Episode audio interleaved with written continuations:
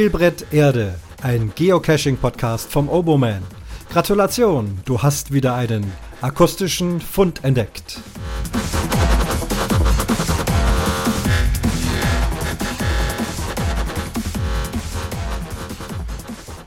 Und das ist dann der Fund Nummer 29. Schön, dass ihr wieder eingeschaltet habt. Ich möchte mich in der heutigen Folge mit Hints in Wald und Flur beschäftigen. Also über das Thema Hint im Allgemeinen habe ich schon mal im Allgäuer Geocaching Podcast zusammen mit der Dotti gesprochen. Das ist da die Folge Nummer 25. Wenn ihr da reinhören wollt, ich habe das in den Show Notes äh, verlinkt. Deswegen will ich das nicht heute alles wieder aufwärmen, sondern es geht speziell um die Hints, äh, wenn wir uns im Wald oder vielleicht auf der Wiese begeben. Zunächst ein Kommentar zur letzten Folge zum Südevent. Südevent Goes Griechenland. Und eine der Ownerinnen und Organisatoren, die Susi von der Boa Family, hat sich gemeldet. Ich versuche mal zusammenzufassen, steht eine Menge drin. Könnt ihr wie immer unter Kommentare komplett nachlesen. Zunächst war sie also überrascht, ein Bericht über das Südevent mit Wow.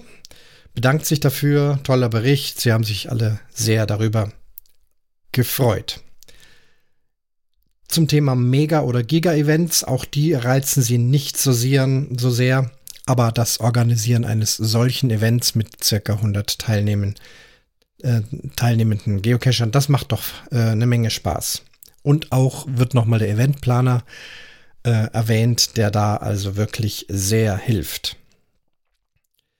Das Bogenschießen-Angebot, äh, das ich da geliefert habe, äh, wurde auch erwähnt und hat eben die Veranstaltung abgerundet, wurde positiv erwähnt in dem Kommentar. Vielen Dank. Ja, Sie haben das Event alles äh, sehr genossen und genießen eben dann auch nach dem Event vor allem die Loks, die dann immer ein besonderes Schmankerl für die eigentliche Mühe sind. Und diese ganzen Loks und eben auch ein Podcast-Beitrag spornen an zum Weitermachen. Richtig erwähnt habe ich, dass beim Getränkeverkauf keine harten Spirituosen verkauft wurde. Natürlich beim Griechen Landevent äh, würde man den Uso suchen und äh, den gab es ganz im Verborgenen. Ich denke, bei den Vorbereitungsarbeiten davor, da haben wir schon mal ein Uso getrunken, aber jetzt öffentlich verkauft wurde der tatsächlich nicht. Beim Verkleiden waren die Kescher dieses Jahr etwas faul, wobei ich gar nicht weiß, ähm, ob das jetzt auch wirklich äh, Faulheit war. Also mir ging es auch so. Oh, man sollte sein Handy ausmachen beim Podcasten. Na gut, dann machen wir das live. Ihr merkt, da wird nichts geschnitten. Stellen wir mal hier das ganze Ding leise und dann hoffe ich, dass wir jetzt Ruhe haben. Wo waren wir? Beim Verkleiden. Ja, eine Griechenverkleidung, da tat ich mir auch schwer. Natürlich die weißen Götterroben, aber eigentlich ging es ja um Olympia, da hätte man sich dann so knappe Höschen und irgendwelche Leibchen anziehen müssen, so wie halt die griechischen Sportler verkleidet waren. Susi erwähnt aber in dem Kommentar, dass es im Jahr davor viel mehr Verkleidungen gab. Da gab es das Thema Schotten, Schottland und Schottenrock und solche Sachen. Ähm, da waren also dann doch mehr Kostüme zu sehen. Ein Kreuzworträtsel fand auch prima Anklang, hat viel Lob bekommen. Da wurde ein Kreuzworträtsel gemacht, äh, wo man also Cacher-Namen der äh, lokal bekannten Cacher äh, erraten musste, ins Kreuzworträtsel eintragen musste. Daraus ergab sich ein Lösungswort, das hat man dann in eine Losbox geworfen und auch da wurde dann ein Gewinner mit einem Preis beehrt. Sie gratuliert mir zum FTF, hier ging es um die Eventdose. Ich hatte darüber berichtet. Und generell äh, beim Anhören des Podcasts bekommt sie nochmal richtig Sehnsucht, Sehnsucht, den Tag nochmal zu erleben. Die Atmo hat das Ganze noch abgerundet. Ich hatte ja noch ein bisschen Musik im Hintergrund eingespielt. Susi grüßt nochmal alle, die da gewesen äh, waren, alle, die geholfen haben, alle, die es überhaupt erst möglich äh, gemacht haben. Und es grüßen nochmal Susi und Gerd von der Boa Familie, so heißt es richtig. Ich sage immer Family, also die Boa Familie, so ist der Geocacher-Name von Susi und Gerd. Und dann kann es losgehen zum Thema Hint. Der versteckte Hinweis. Das ist ja vor allem in Wald und Flur oft ein Problem. Es wird viel drüber sich mokiert, dass man im Wald steht und dann ein Hint steht wie Baum oder Fichte oder ähnlich Nichtssagendes. Nochmal eine ganz kurze Zusammenfassung der Sinn eines versteckten Hinweises. Ich sage jetzt wieder die Kurzversion, die englische Version Hint ist versteckter Hinweis.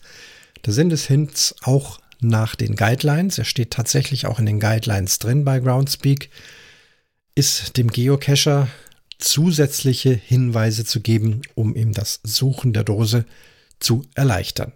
Ein Hint ist verschlüsselt nach ROT 13. Das heißt, man muss den Geocache an sich mit Hilfe des Listings und der Koordinaten und aller Angaben finden können. Wenn man aber noch einen zusätzlichen Tipp braucht, kann man diesen Hint entschlüsseln. Früher hat man das von Hand getan. Heute braucht man das nicht mehr.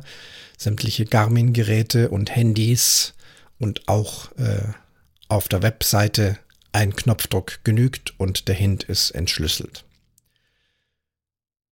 Bedeutet auch, und da muss ich mich selber an die Nase fassen, dass der Hint fast immer gelesen wird. Also ich oute mich da gerne, bin dann vor Ort doch äh, ungeduldig und meistens lese ich vorab schon den Hint. Vor allem tue ich das aber in Feld, Wald und Wiese, weil es da dann doch oft schwierig ist, obwohl man Koordinaten hat, findet man das Ganze nicht richtig.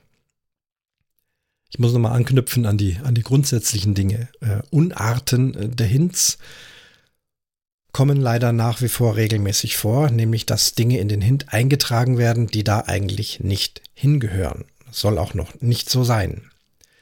Sei es irreführende Hints, absichtlich irreführende Hints. Oft haben wir unabsichtlich irreführende Hints. Darüber werde ich jetzt gleich berichten, weil ich da einen aktuellen Fall hatte. Aus dem Grund ist auch diese Folge entstanden. Oder eben ganz, ganz wichtige Hinweise, ohne die man den Cache gar nicht heben kann. Das ist also dann wirklich nicht im Sinne des Erfinders. Nehme ein Beispiel. Im Hint steht drin, äh, 9 Volt Blockbatterie wird benötigt. So, wer jetzt also anständig geocached und zu Hause sich das Listing vielleicht anschaut, aber den Hint noch versteckt lässt, dann geht er also dorthin, vielleicht sogar aufwendig, wie auch immer, da kommt man am Final an und dann sieht man irgendwie eine Installation, irgendwas, weiß nicht, wie man da jetzt weitermachen soll, schaut dann in den Hint rein und entdeckt dann 9 Volt Block Batterie bitte mitnehmen. Ja, das hatte er nicht gelesen, er oder sie. Und die Batterie liegt natürlich zu Hause. Ohne den Anschluss dieser Batterie kann man dann das Final nicht öffnen. Vielleicht ist da irgendwie ein Elektromotor, der mit einer Seilwinde die Dose vom Baum runterkurbelt oder irgendwas geht. Öffnet sich, wie auch immer. Das ist sehr, sehr ärgerlich. Äh, solche Hints äh, gehören da einfach nicht hinein. Und hier wundert mich, und das ist eine Frage an die Community, vielleicht hören ja auch Reviewer dazu oder Leute, die da vielleicht äh, schon mal was drüber gehört haben. Mich wundert, warum solche Hints nicht beim Review bemängelt werden. Also beim Review wird ja alles ganz genau ausgeleuchtet und ich wiederhole mich, äh, es soll kein Reviewer-Bashing sein. Im Gegenteil, ich empfinde die Review-Arbeit als äh, wichtig, damit in diesem ja, Massenmarkt Groundspeak äh, das alles mit rechten Dingen zugeht. Vollkommen in Ordnung, alles, alles gut. Aber mir fällt auf, dass bei den Hints Dinge drinstehen, da könnte man auch als Reviewer ruhig mal eine Note äh, machen und sagen, pass mal auf, so und so ist das nicht in Ordnung, bitte ändere das. Es wird ja im Listing jedes Wort auf die Goldwaage gelegt, wenn man zum Beispiel ein Event listet, ob da die Beginn- und Endzeit genau drin steht und dann zusätzlich noch die Zeit, wie lang das Logbuch ausliegt, von Minute bis Minute. Und wenn man das dann mal beim Listen vergessen hat, wird das auch sofort bemängelt. Ähm, Gut, weil es eben auch so vorgesehen ist, ist ja alles richtig und dann korrigiert man das. Aber bei den Hints, die die Reviewer ja mit Sicherheit lesen können, wenn das Listing eingereicht wird, da scheint also äh, alles durchzugehen, was die Leute da reinschreiben. Es gibt auch viele andere Hinweise, die da keinen äh, Platz haben. Ähm, allgemeine Hinweise, gar werbende Hinweise, was auch immer da reingeschrieben wird. Ich weiß schon, warum die das tun. Ich habe es kürzlich ehrlich gesagt auch getan, habe es aber jetzt aufgrund dieser Sendung auch wieder geändert. Hier ging es äh, eher um Naturschutz und äh, ich wollte darauf hinweisen, dass sich die Geocacher eben ans Listing halten sollen und den beschriebenen Weg äh, einhalten sollen, dann passiert nichts mit der Natur. Aber jemand hat bemängelt, dass also die Leute da querfeld einstiefeln und da geschützte Pflanzen möglicherweise zertreten. Jetzt habe ich das in den Hint geschrieben, weil ich weiß, wenn die Leute was lesen, lesen sie den Hint. Also wie ich ja auch. Ne? Ich bin ja da kein Deut besser. Listing wird manchmal gar nicht gelesen und wenn man da eben drin reinschreibt, bitte achtet auf die Natur, macht dies oder jenes, dann geht das hinten vorbei, aber den Hint, das sind alle neugierig und wenn da dann drin steht, bitte da und da lang gehen, die Pflanzen und so weiter. Aber es ist eigentlich kein Hint oder man gestaltet es so, dass er vielleicht doch hilfreich ist. Nun gut, also das äh, zum Allgemeinen zu den Hints. Heute möchte ich über Hints sprechen, die Hinweise uns im Wald geben sollen. Ich war kürzlich unterwegs, hatte einen längeren Multi gemacht die Koordinaten errechnet. Die waren auch, ich glaube sogar nach Geochecker richtig. Und klar, komme in den Wald und gucke nach dem Hint, weil wo soll ich jetzt hier suchen, und trotz genauer Koordinaten. Äh, der Hint war hier sogar etwas ausführlicher. Also ihr kennt die Hints wie Fichte, Baum, Wurzel, irgend sowas. Nichts sagendes. In dem Fall war beschrieben, dass es sich um eine Fichte handelt, deren Äste bis zum Boden ragen. Ich komme dorthin. Das meiste ist Fichtenstangenwald und ähm, Nadeln waren bei den meisten dünnen Stangen nur so im oberen Kronenbereich. Alles andere war kahl. Ihr kennt solche Waldsituationen. Und dann standen aber drei sehr ausgewachsene, kräftige Fichten, die auf der einen Seite überhaupt keine Äste hatten und auf der anderen Seite sehr lange hängende Äste, die so wie Finger auf den Boden fassen. Richtig lange Fichtenäste. Aber auch gleich drei Bäume. Nun, äh, Fichte, deren Äste bis zum Boden ragen. Dachte ich, na gut, einer von den drei wird es schon sein, habe diese drei großen Bäume intensiv untersucht, auch nach oben geguckt, nach unten geguckt, ein bisschen weiter weg fast eine halbe Stunde darum gestiefelt, aber hat nicht geklappt. Wie so oft wollte ich dann aufgeben, bin ein paar Schritte weitergegangen, habe natürlich auch das erweiterte Gebiet untersucht, aber der Hinweis mit diesen Ästen, die bis zum Boden ragen, das können nur diese drei Bäume gewesen sein. Beim Umdrehen habe ich dann weiter hinten nochmal einen Baum gesehen, einen relativ kleinen Fichtenbaum, der ja, eigentlich wie ein Tannenbaum von oben bis unten wunderbar ausgestaltete Äste hatte. Äste, die eben bis ganz unten hin zum Boden auch voll mit Nadeln waren. Und dachte, Moment, da ist irgendwie, da sehe ich was. Und beim genaueren Hinsehen habe ich dann eine größere Steinscheibe entdeckt. Und tatsächlich dahinter war dann eben die Dose, war auch eine Regular-Dose Aha, dann war also dieser Baum gemeint mit Äste, die bis zum Boden ragen. Weiß jetzt nicht, ob ich schneller zum Ziel gekommen wäre, wenn ich den Hint nicht gelesen habe, aber es war eben unglücklich formuliert, sagen wir es mal so.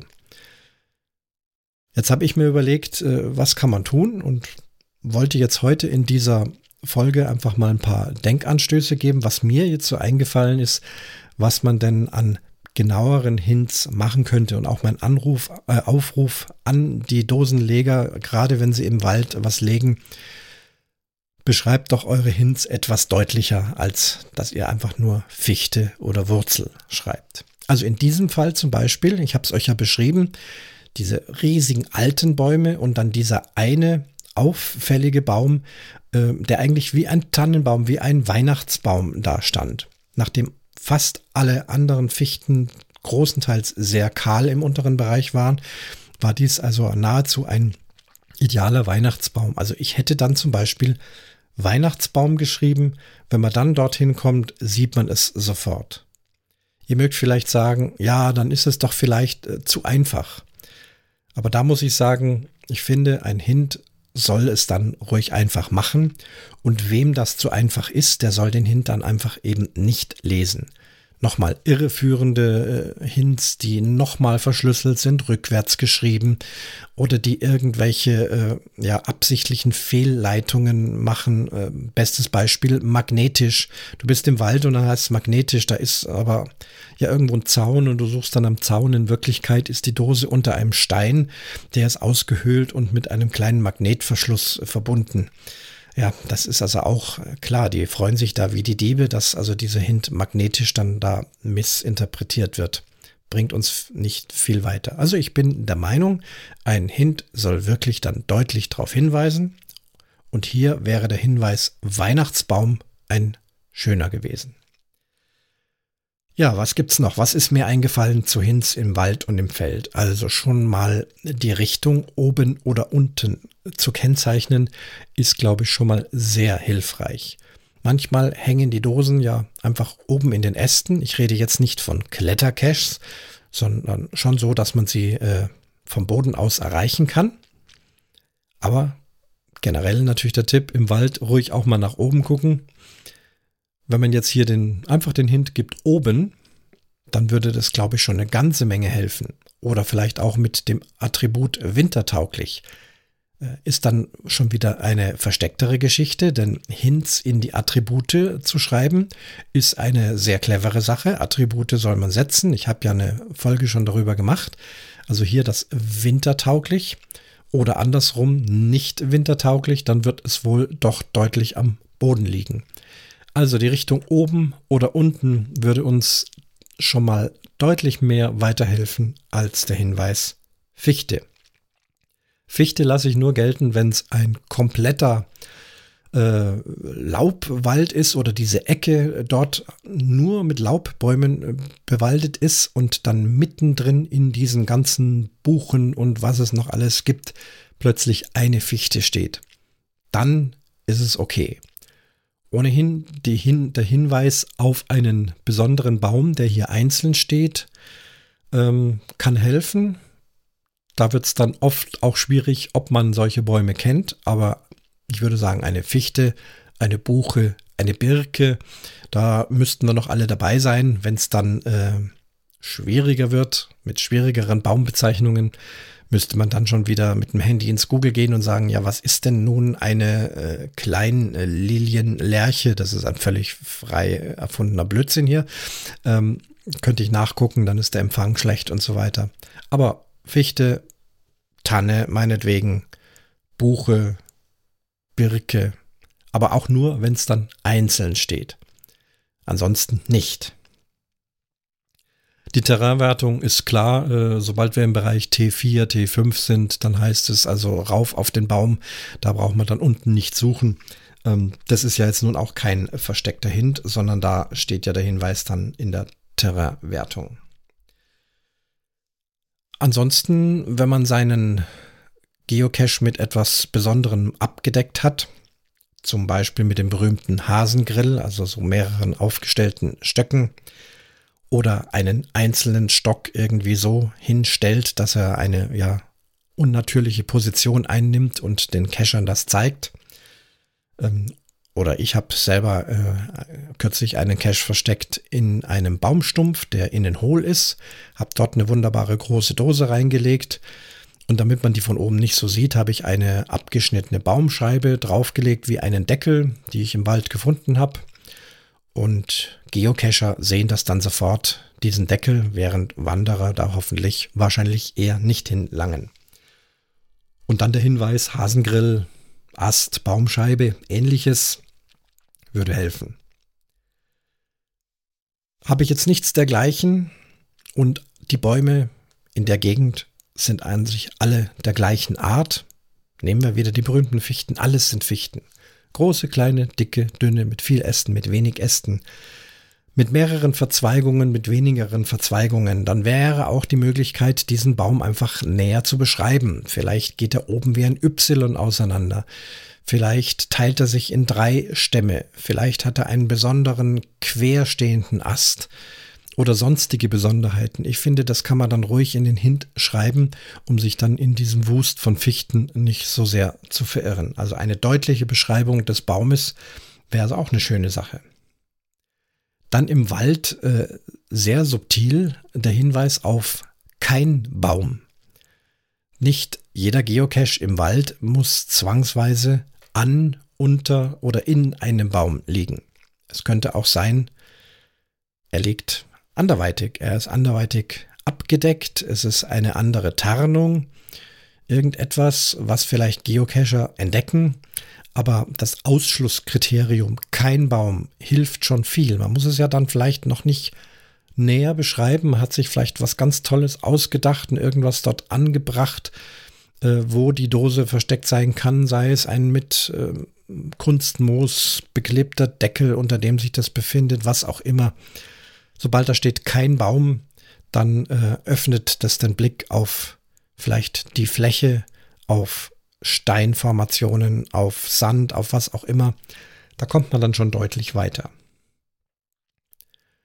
Wenn man eine Attrappe setzt, Klassiker, die Kunststoff, der Kunststofftannenzapfen zum Beispiel, der ja echt ein klasse Versteck ist und gerade wenn da auch mehrere Tannenzapfen hängen, aber selbst der einzelne Tannenzapfen im Nadelbaum äh, ist schon schwer zu finden. Der Hinweis auf die Attrappe, also es muss ja nicht gleich verraten werden, dass es ein Tannenzapfen ist, aber der Hinweis Attrappe würde dann vielleicht auch helfen. Aha, was gucke ich? Ein künstlicher Pilz, ein künstlicher Tannenzapfen oder ähnliche Nachbauten, auch handwerklich selber nachgebaute ähm, Dinge, Äste, echte Äste, die durchgesägt wurden, die ausgehöhlt wurden, mit irgendeinem Scharnier versehen. Irgend so etwas, äh, der Hinweis Attrappe würde dann vielleicht auch helfen. So, dann nochmal genauere Meterangaben. Klar, wir haben GPS, eigentlich soll uns ja die Koordinate genau zur Dose führen, aber ihr wisst selber, im Wald, selbst bei den guten Geräten, geht die Genauigkeit doch etwas auseinander. Wir warten immer noch auf Galileo, was uns dann angeblich zentimetergenau auf die Dose führt, aber noch sind wir bei GPS, gegebenenfalls GLONASS und äh, haben da also schon eine große Streuung. Ein recht genauer Hinweis, zum Beispiel zwei Meter vom Weg, würde schon helfen, dass man nicht weit hinein sich ins Unterholz begibt, vielleicht dort auch wieder Pflanzen zertrampelt, äh, sich selber schadet ähm, und einfach unnötig äh, tief im Wald rumstiefelt, bloß weil das GPS da durch die Gegend hüpft. Zwei Meter vom Wegesrand ist eigentlich eine ganz klare Sache. Das grenzt doch das Suchgebiet deutlich ein und verhindert eben auch, dass unnötig Natur zertrampelt wird.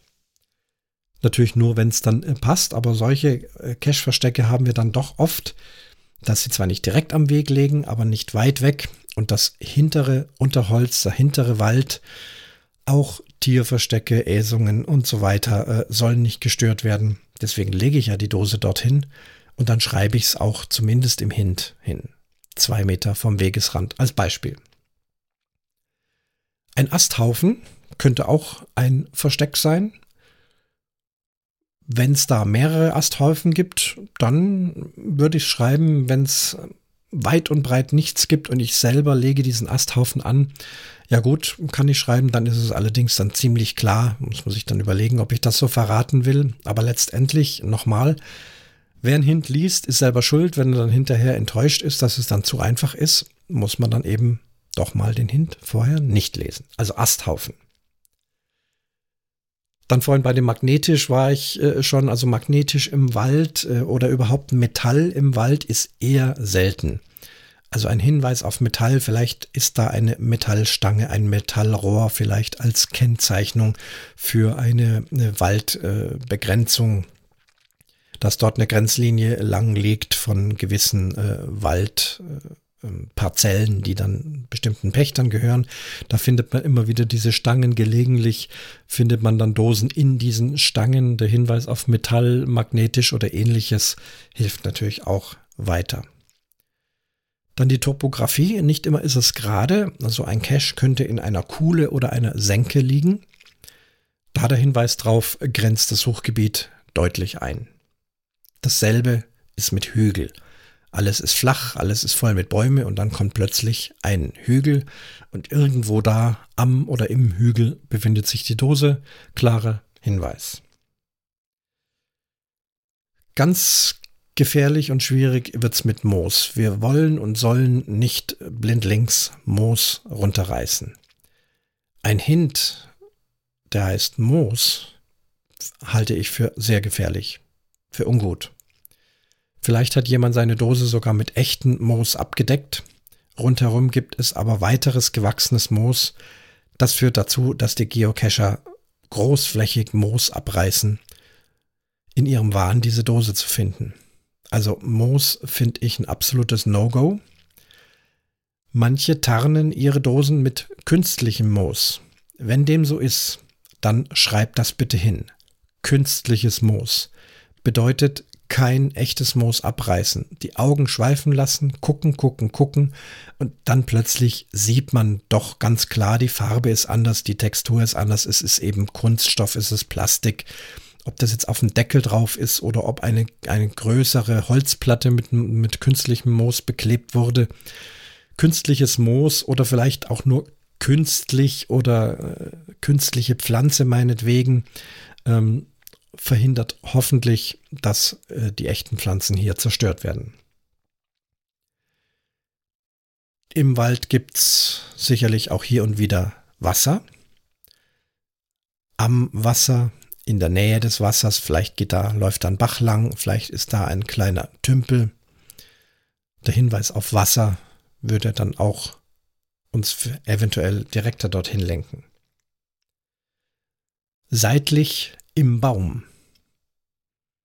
Kann vieles sein, kann ein Schlitz sein im Baum, wo sich die Dose drin befindet, kann aber auch sein, jemand hat eine Attrappe gesetzt und die am Baum angebracht. Achtung, bitte nicht mit Schrauben, aber auch das ein oder andere gibt es, dass etwas Unnatürliches oder ein Holzast, der zwar abgesägt war, der dann aber mit Dose versehen und dann seitlich am Baum hängt, ähm, ja, wäre der Hinweis darauf seitlich am Baum. Dann die berühmte Astgabel, in der eine Dose liegen kann, kann man schreiben. Wurzel, ja. Wurzeln hat jeder Baum. Hier würde ich die Wurzel auch genauer beschreiben.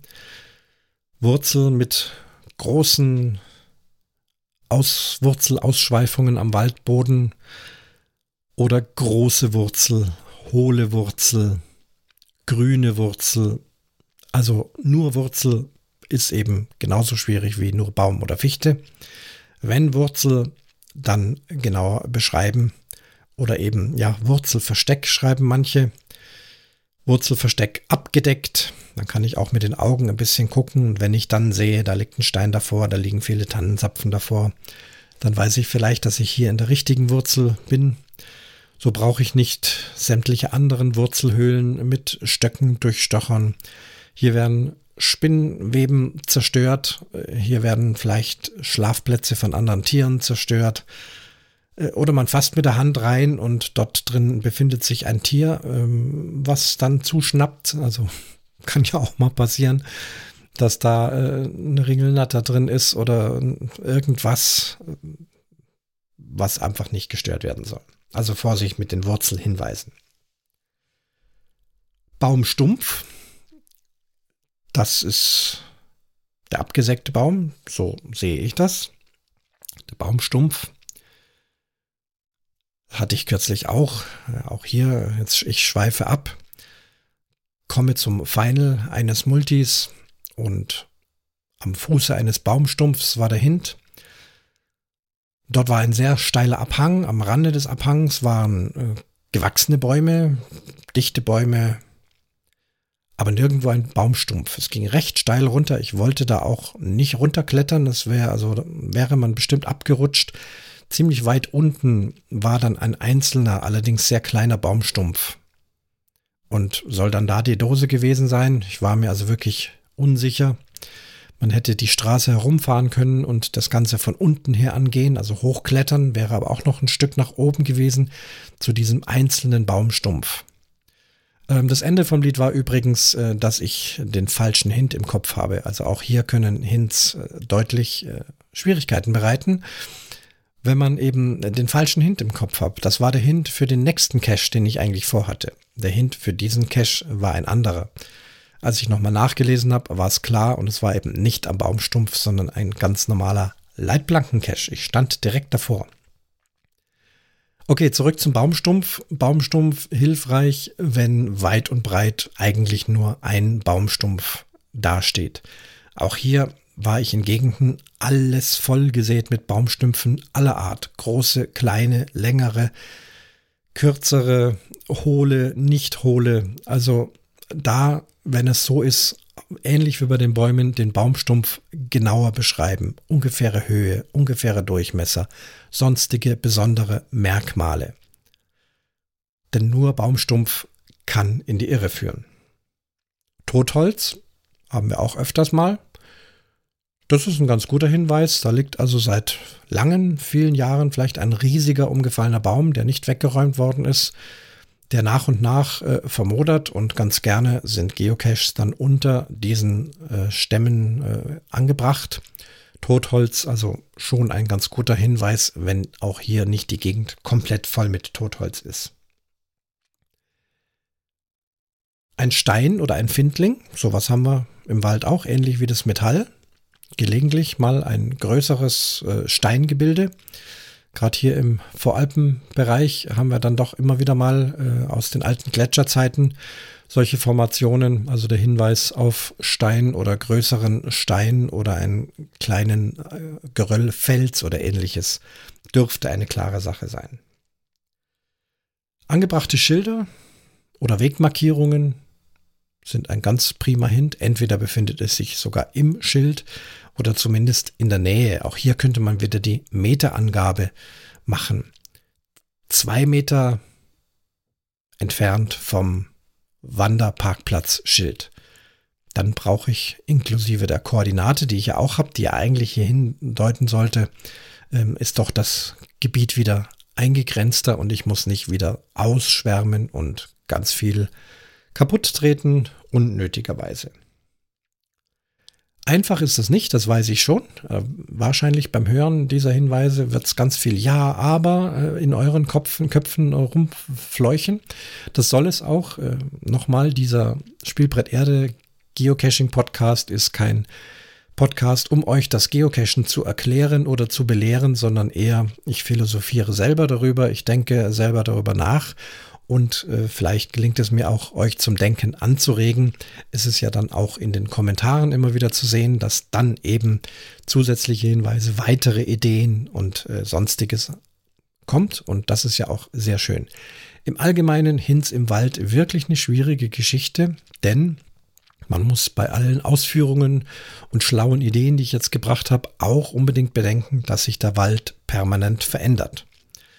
Bäume wachsen, Pflanzen wachsen, es wachsen Pflanzen, die beim Legen der Dose noch gar nicht da waren. Da empfiehlt sich auch, wer Waldverstecke hat, immer wieder mal nach dem Rechten zu schauen und sich die veränderten Gegebenheiten anzuschauen, eventuell Listing oder Hints auch entsprechend anzupassen. Das ist ganz wichtig. Wir haben die Jahreszeiten. Im Winter sieht es anders aus wie im Sommer, aber auch über die Jahre hin verändert sich eben alles. Und da muss man dann schon überlegen, stimmt mein Hint noch? Habe ich etwas anderes, was ich angeben kann? Und so weiter und so fort. Ja, soweit meine Gedanken zu Hints in Wald und Flur. Nochmal zurück auch zu dem Reviewer-Thema, wo ich geschrieben habe. Äh, was natürlich schwierig ist ähm, für die Reviewer, das sehe ich auch ein, vielmehr jetzt, während ich spreche, ein man kann ja ein Listing einreichen in seiner ursprünglichen Form. Da steht vielleicht auch ein anständiger Hint drin. und dann wird das alles für gut befunden und gepublished.